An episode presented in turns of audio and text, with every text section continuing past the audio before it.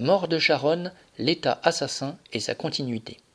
60 ans après la mort de neuf manifestants au métro Charonne, Macron a reconnu du bout des lèvres que, le 8 février 1962, la police française avait assassiné une nouvelle fois dans les rues de Paris. Il a donc envoyé le préfet, l'allemand, déposer une gerbe au père Lachaise. Ce dépôt de gerbe a été l'occasion de trois phrases de Macron. Citation. Le 8 février 1962, une manifestation unitaire a été organisée à Paris pour la paix et l'indépendance en Algérie et contre les attentats de l'OAS. Elle a été violemment réprimée par la police, neuf personnes ont perdu la vie, plusieurs centaines furent blessées. Fin de citation. Citation. 60 ans après cette tragédie, je rends hommage à la mémoire des victimes et de leurs familles. Fin de citation, a ajouté Macron. Mais en fait, il poursuit sa politique de fausse reconnaissance des crimes commis par la France lors de la guerre d'Algérie en tentant d'enterrer les questions gênantes. Le préfet de police de l'époque, Maurice Papon, étant mort, lui faire porter la responsabilité des crimes de la police, de la manifestation du 17 octobre 1961 à celle de Charonne, ne prête plus à conséquence. La police parisienne a pu commettre des centaines d'assassinats durant cette période parce que l'ensemble de l'appareil d'État en commettait en Algérie.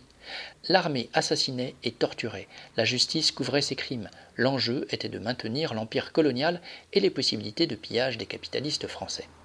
Ceux qui se sont opposés à cette guerre l'ont payé cher et il faut leur rendre honneur.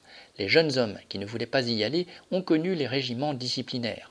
Ceux qui aidaient le FLN furent pourchassés et envoyés en prison.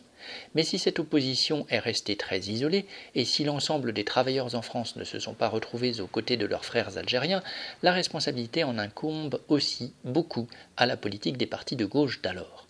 La SFIO, ancêtre du PS, fut portée au pouvoir en 1956 Guy Mollet, soutenu par le Parti communiste, avait promis la paix, mais son gouvernement accentua la guerre et donna les pleins pouvoirs à l'armée en Algérie.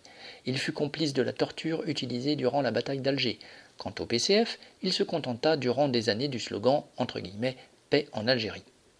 Si bien des militants communistes étaient contre la guerre, la direction de leur parti cachait derrière ce slogan ambigu une politique responsable vis-à-vis de la bourgeoisie française et de son empire colonial.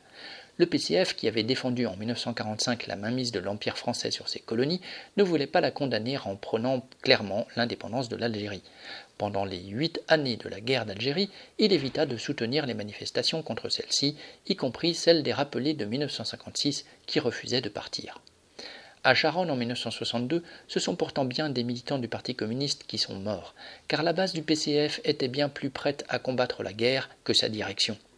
Mais quelques mois avant, en octobre 1961, le PCF avait encore évité de se dire solidaire des manifestants algériens victimes du même préfet Papon.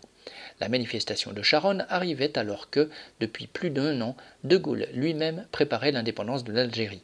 Si les négociations avec le FLN étaient momentanément interrompues, le processus était bien lancé. Lorsqu'il commémore Charonne, le Parti communiste essaye aussi de faire oublier sa politique inacceptable durant la guerre d'Algérie. Contre les crimes de la police, il continue aujourd'hui encore à en appeler aux valeurs de la entre guillemets, République française, cette République bourgeoise qu'il a contribué à remettre en place en 44-45 avec son appareil d'État et ses préfets compromis sous Pétain comme Papon. Autant dire qu'il est toujours à genoux devant un État qui a aidé et aide encore la bourgeoisie française à maintenir sa domination. Marion Ajar.